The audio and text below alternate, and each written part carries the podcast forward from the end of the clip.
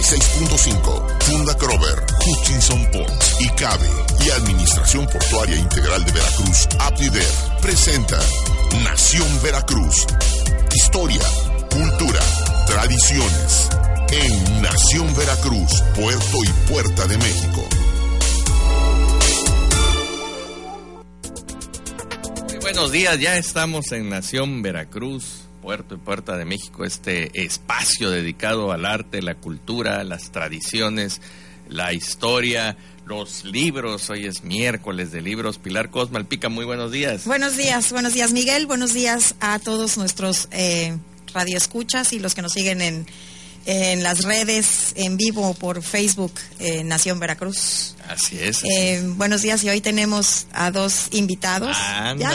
oye, cada día, cada miércoles, cada nos este vamos subiendo nosotros el nivel, ¿eh? Estamos de, muy buenos invitados, muy buenos invitados. Yo creo que, es importante, sí, este Pilar, el presentar o el invitar a personalidades que precisamente nos llenan de orgullo. En el caso de Gilberto Martínez, director administrativo de la Orquesta Filarmónica de Boca muy buenos días, Gilberto. ¿Cómo estás? Pues muchas gracias por esta oportunidad y este espacio que nos brindas. Y a otro buen amigo, porque te voy a decir una cosa, con Porfirio Castro me une una amiga en común que es Josefina Lugo, que nos presentó ya hace algunos ayeres, cuando yo andaba promoviendo eh, mi primera novela, La Primera H, y tuve la fortuna de que Porfirio, gestor cultural, eh, ahora director del Museo de San Juan de Ulúa,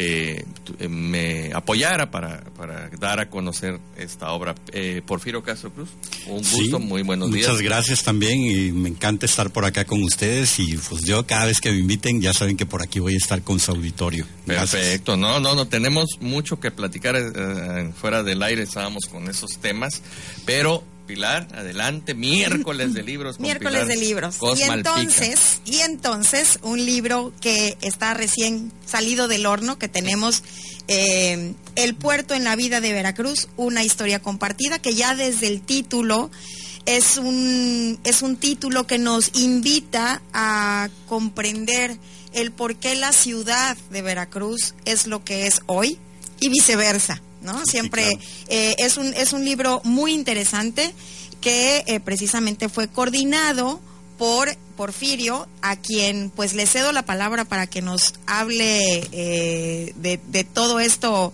eh, del contenido, de los invitados que él tiene para, para compartir los textos y sus, y sus experiencias. Bienvenido, Porfirio. Gracias. Sí, mira, la intención de, de este libro es precisamente abordar esta relación estrecha, indisoluble que ha existido con el puerto, pero también con la ciudad, bueno, antes el ayuntamiento, porque prácticamente el que en el fondeadero de San Juan de Ulúa se hubiera determinado que existiera las, o funcionara como las veces de puerto, eso es lo que va a determinar el carácter portuario y marítimo que va a tener Veracruz a lo largo de cinco siglos. Porque incluso también a determinar el por qué este ayuntamiento que anduvo itinerante a pocos días de su fundación en 1519 aunque se va a la Villarrica, posteriormente a la antigua en 1525, en 1599 se habla de que tiene que retornar al sitio de fundación original y es precisamente por este fondeadero de San Juan de Ulúa, por este puerto incipiente que había ahí. Pero también nos damos cuenta que a pesar de las grandes riquezas que salieron o que se embarcaron por Veracruz, esto no se vio reflejado en el puerto era un puerto incipiente, de bajo calado, y prácticamente esto se va a mantener y va a ser su constante hasta finales de 1895, 1900, en que se empieza a gestar este proyecto de un puerto artificial con Porfirio Díaz y que se hace realidad el 6 de marzo de 1902, ya creando una bahía artificial, una serie de muelles para recibir estos barcos de vapor que ya circulaban en la parte del Atlántico y ya se hace toda una infraestructura portuaria que prácticamente nos alcanza hasta finales del siglo XX. Muy bien, pues eh, de verdad es que es súper interesante el, el, cómo ver el, esta interrelación que no podemos separar, de hecho, y eh, justo ahora también que acabamos de asistir a la inauguración del nuevo puerto. A 22 años se, se, tardó el proyecto, digamos, en lo que fue concebido y este hasta la inauguración ya eh, de las, eh, eh, ¿cómo se dice?, tareas de eh, movimiento de, carga y descarga de los de los contenedores en el nuevo puerto de Veracruz. Así es, es la modernización del puerto de Veracruz y aquí me lleva a una idea, Porfirio, que eh, hemos estado insistiendo que si bien es cierto, eh, Veracruz como villa, como población cambió en tres ocasiones hasta regresar a su lugar original, ya alrededor de 1600, eh, el puerto como tal, San Juan de Ulúa y el puerto de Veracruz, porque así se le, se le mencionaba, nunca se cambió, siguió siendo el mismo. Se mantuvo prácticamente desde que llegó Juan de Grijalvo y descubre el islote y se hace este muro lienzo de las argollas, que es la parte más antigua de Ulúa, en 1535 pues prácticamente desde esa fecha se mantuvo hasta que se hace el puerto artificial, entonces ya existía una bahía, muelles de gran para recibir barcos de gran calado y todo, pero ¿qué pasaba? Estas obras llegan un momento en que quedan rebasadas, entonces el puerto de Díaz se vuelve insuficiente para estos barcos que andan navegando por el Pacífico, que tienen una eslora, una eh, una extensión de punta a punta de 400, 450 metros. Ya la, la dársena de Ciaboga, que es este sitio donde se gira el barco, ya en la bahía artificial, podía soportar barcos entre 230, 250, incluso lo forzaban creo que hasta 300 metros, pero ya no podían entrar barcos más grandes. Por eso es que se decide y ven primero la opción si hacer un nuevo puerto en otro lado o ampliar el existente y después de varios estudios que realizó la Administración Portuaria Integral de Veracruz, deciden que lo, más viable era ampliar el que ya se tenía.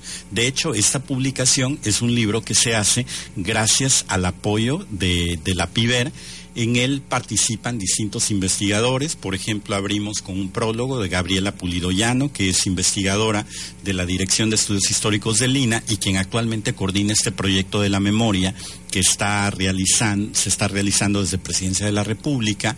Eh, el primer capítulo es Judica Hernández Aranda, que habla precisamente de esta relación de cómo se va construyendo el puerto. De ahí viene Sara Sáenz Molina, que fue la anterior titular de Ulúa, ahora es académica de una universidad privada. Entonces Sara habla de cómo este proyecto que se hace puerto cómo son las implicaciones comerciales que va teniendo y la trascendencia que adquiere dentro de toda la cadena de o de todos los emplazamientos coloniales que tenía España en América y qué tan importante era dentro de la flota comercial. Ok, muy bien, Porfirio. Oye, ¿dónde, antes de irnos a un corte, dónde podemos eh, conseguir tu, Mira, libro? el libro en físico no se puede conseguir porque es una edición de la Administración Portuaria, pero a través de su página de internet, en, unos días más ya va a estar ah, colocado para que lo puedan Ah, bueno, pues lo vamos a, aquí a ligar, como se dice en el argot moderno. Bueno, pues vamos a un corte, amigos, y regresamos. Esto es Nación Veracruz, Puerto y Puerta de México. Veracruz, Puerto y Puerta de México. Administración Portuaria Integral de Veracruz. Bueno, pues ya estamos de regreso en Nación Veracruz, Puerto y Puerta de México y en este espacio patrocinado por la Administración Portuaria Integral de Veracruz y Hutchinson Port y CABE, que ahora se acaba de integrar precisamente en esta nueva temporada. Le mandamos un saludo a todos los trabajadores de esta gran compañía conocida como ICABE, pero bueno, cuyo nombre completo es Hutchinson Port y cabe. Y bueno, un saludo muy afectuoso hasta los que están ahí en las grúas, en todos lados, ahí en el muelle. Vamos a estar platicando en toda esta nueva temporada acerca precisamente de todos esos trabajos. Porfirio Castro Cruz, invítanos, invítanos a que vayamos a San Juan de Ulúa, dinos qué días, este, cómo es, eh, ahora sí que las, las visitas. Sí, claro, la el Museo Fuerte de San Juan de Ulúa está abierto de martes a domingo. Eh, el de martes a sábado pues tiene un costo, el domingo es absolutamente gratuito, hay visitas guiadas a través del área de servicios educativos para las escuelas que no lo solicitan, solamente les pedimos que lleven un oficio de solicitud, este, el correo es porfirio-castro arroba las siglas de lina.gov.mx, absolutamente gratis. Y eh, pues bueno, la fortaleza abre a partir de las 9 de la mañana, cerramos cuatro y media y todavía se les da de tolerancia media hora para que puedan seguir recorriendo la fortaleza y a las 5 sí ya tienen que estar prácticamente saliendo. Eh, tenemos un museo de sitio en donde hay desde piezas prehispánicas. De hecho, San Juan de Ulúa es curioso porque todo el mundo ubica el monumento histórico, pero tenemos una, que, un acervo de aproximadamente 27 mil piezas arqueológicas. Ah, ya están en exposición. Fíjate que a mí me tocó todavía verlas que las tenían en la parte del Caballero Alto ahí. Eh, sí, de hecho, arrumbadas. la mayor parte está en bodegas porque se ah. catalogan y van a exposiciones nacionales e internacionales, pero ya tenemos en el Museo de Sitio una gran parte. De hecho, una de las piezas que más llama la atención se conoce como el bebé hacha, que es un bebé olme, la representación de un bebé olmeca, que es una exquisitez la pieza. Ahorita, por ejemplo, estamos armando una exposición sobre dioses narigudos que se va a montar el primer mes del de, año del 2020, pero ya con acervo totalmente lo que tenemos en estas ¿Esas piezas las encontraron ahí? No, no, son piezas que proceden de distintas partes de la entidad. Ah, hay olmecas, hay este totonacas, hay huastecas pero que por distintos motivos fueron a dar a estas bodegas de colecciones y se está haciendo un proyecto eh, que lo patrocina Tanza para este, registrar y catalogar. Es como darle el acta de nacimiento a cada pieza. Perfecto. Y que tenga certidumbre legal. Bueno, pues amigos, ya escucharon. Así estamos, digo, me incluyo, Pilar, vámonos a San Juan de Ulúa, tenemos que visitarlo, eh, siempre hay, eh, bueno, pues hay exposiciones, no solamente es la, el edificio como tal, que también tiene todo una historia, sino bueno, ya escuchamos, hay un museo de sitio con piezas prehispánicas y bueno, hay que visitarlo. Porfirio, caso no te vas, muchísimas gracias. Vamos a pasar con Gilberto Martínez, administrador eh, de la Orquesta Filarmónica de Boca del Río, que también nos tiene una invitación. Bueno, pues este, gracias nuevamente por la oportunidad de hacer este, la invitación al público. Yo quisiera hablarles acerca de cómo va a estar constituida esta, esta temporada. Vamos a tener ocho conciertos y dos conciertos de lo que hemos denominado eh, la serie Boca Pops Poca Pops eh, abarca un público completamente diferente eh, al que normalmente asisto a nuestros conciertos con la finalidad de, ampliar nuestro espectro y, eh, como público además está segmentado porque lo mismo hemos hecho conciertos de música de videojuegos como ahora próximamente haremos un concierto dedicado a la música de Agustín Lara, ah, en noviembre haremos la saga de la, película Star Wars y ah, sí. no pero ese tiene un exitazo. tiene mucho éxito sí hay que estar pendiente porque se acaban los boletos ah, no no no ya entonces este em, estos dos conciertos eh, pues eh, nos están ayudando mucho para que eh, un público que no ha tenido la oportunidad de escuchar en vivo una orquesta sinfónica pues la tenga y sobre todo en un espacio tan increíble como lo es el Foro Boca. Eh, nuestra temporada de conciertos abre este viernes y contempla una eh, una temporada, realmente se cuida mucho la programación y la calidad de los artistas visitantes. Y aquí pues influye mucho la personalidad artística del maestro Jorge Mester, nuestro director artístico, una persona ampliamente conocida en el medio musical, muy respetada, tiene 83 años, tiene una sabiduría musical eh, impresionante y efectivamente cada organización musical que tome en sus manos la lleva a niveles muy elevados. Y déjenme decirles que la Orquesta Boca del Río realmente tiene un nivel, un nivel muy alto. Y esto es una eh, es un trabajo eh, evidentemente de nuestro director artístico, pero también de los directores este, huéspedes que, que nos acompañan. Esta temporada solamente tenemos dos, pero de una eh, con una trayectoria muy sobresaliente. Caso es el del maestro israelí Lior Shambadal, director desde hace 22 años de, Berlín Sinfónica, eh, la orquesta, la segunda orquesta que toca en esta sala tan emblemática en Berlín. Él viene a hacer un programa completamente orquestal con un repertorio también que de reto para el público. Es una obra de Paul Hindemith, Matías el pintor, y la Sinfonía número 6, también conocida como Patética de Tchaikovsky. De tal suerte que esto, esto refleja pues que nosotros tenemos una, visión de la, de la programación como que siempre muy arriba porque si la orquesta está creciendo musicalmente, el público también tiene que ir, si no a la parte, tiene que ir este, poco a poco, porque si no es lo contrario, ¿no? Si si, te vas muy arriba, la gente. Eh, no, eh, pero y, entonces la orquesta baja. Así es. Entonces hay que ser muy constante y no tener miedo a la programación, cosa que, eh, que ha ocurrido este con la con cómo se piensan las temporadas y hemos tenido afortunadamente una muy buena respuesta, pero hace falta que mucha gente también se acerque. Tenemos abiertos los ensayos generales los días viernes de conciertos, tenemos una charla todos los días, los viernes de conciertos. A las 7 de la noche con Jorge Vázquez Pacheco, cronista musical de la ciudad de Jalapa, ah, que ya tiene desde hace mucho, bueno, desde que inició el proyecto eh, ofreciendo las charlas. Entonces, pues eh, tenemos eh, una gama de actividades alternas a todo esto y también el programa de música de cámara que tenemos permanentemente durante el año en la ciudad y pues nuestro programa estrella, el programa Orquestando Armonía, que atiende una cantidad importante de niños en, el área de la, de la colonia Manantial. Así es, sí, definitivamente. Bueno, a mí me, me da mucha alegría porque estos, estos proyectos definitivamente hacen que los chicos, en vez de andar cargando con cosas que no deben, pues que traigan un instrumento musical en sus manos es lo mejor y bueno, pues es un... Ahora sí que un saludo muy afectuoso ahí al alcalde Humberto Alonso Morelli, que tenemos la, la fortuna de haberlo conocido desde chamacos, así que Humberto, pues felicitaciones, que siga estos proyectos. Y eso me lleva a pensar, Pilar, que eh, hace poco, no hace poco, ya tendrá algunos años, que si no estoy mal eran los, son los Ángeles Azules o algo, empezaron a invitar precisamente a otros artistas de otros géneros que no te imaginabas, es decir, Miguel Bosé y Los Ángeles, no lo ubicabas creo que es parte de toda esa eh, pues modificación que se está haciendo precisamente para atraer a, las personas, maestro. Sí, y, con ese sello, ¿no? De Boca Pops, porque tiene que ver con la filarmónica eh, completamente, pero no mezclamos prácticamente el nombre de la orquesta para mantener eh, estas vertientes muy bien definidas. Lo que usted, a ver, Boca Pops o sea, va a estar la orquesta, pero aparte otros artistas, o cómo es, porque ya, ya me perdí.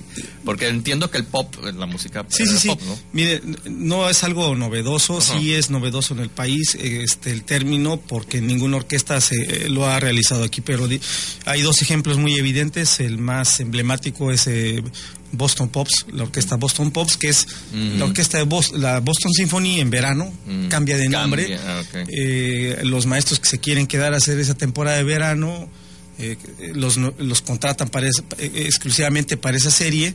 Los que tienen otros compromisos los suplen músicos de la misma calidad y este proyecto ofrece una programación completamente diferente y sumamente exitosa.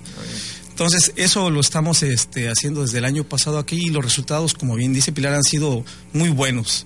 Entonces, pues llegamos a otros segmentos diferentes. Ahora mismo menciono el 27 de septiembre, un programa con música de Agustín Lara.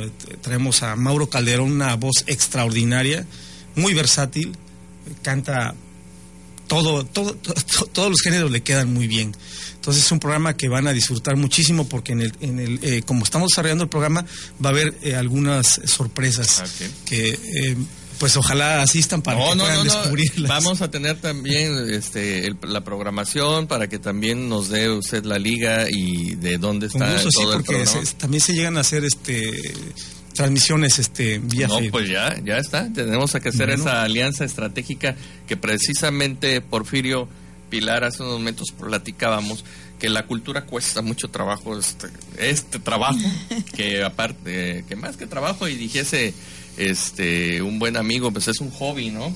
Que en sus veces que se transforma en la pasión que, que, le, que metemos entre si es hobby, si es realmente que resulte un trabajo, ¿no? Como tal, en la palabra de esfuerzo, no me refiero como eh, a decir que, que no es un trabajo lo que hacemos, sino que el esfuerzo que le damos y le imprimimos nuestro, nuestro, ahora sí que nuestro sello, Pilar. Y yo, yo nos queda claro que la cultura eh, sobre todo en, en, el, en, la, en el área conurbada Veracruz, Boca del Río, me atrevo a decir, incluso Medellín, que ya hemos, estamos como muy juntos, em, los que trabajamos o nos dedicamos a estas cuestiones culturales lo hacemos con una gran pasión.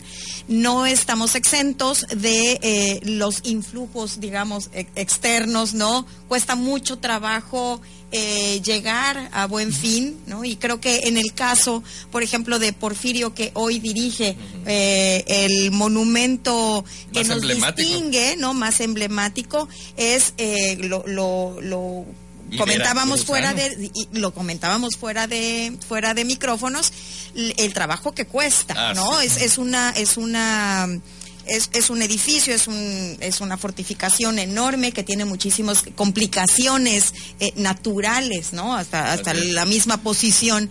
Y también, pues, en el caso de la Orquesta Filarmónica, bueno, también, eh, y el trabajo que han hecho, muy loable, tuve la oportunidad, Gilberto, de ver eh, el, este documental en cine de lo que hacen los propios músicos con la Orquestando Armonía. De verdad que es un trabajo eh, precioso que cuesta trabajo, pero que al final uno, creo que al final del día nosotros cuatro, como muchísimos de nuestros compañeros y amigos, eh, cuando te duermes, te duermes satisfecho.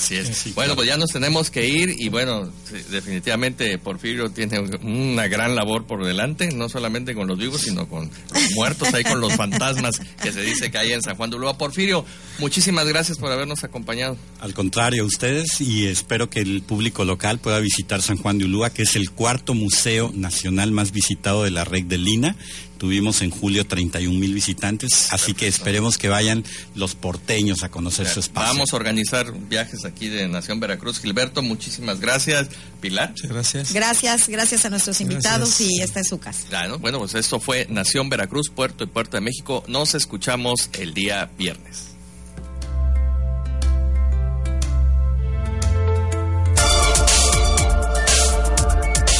Latina 96.5, Funda Crover, Hutchinson Ports y CABE y Administración Portuaria Integral de Veracruz, APIDER, presentaron Nación Veracruz, Puerto y Puerta de México. Hasta la próxima.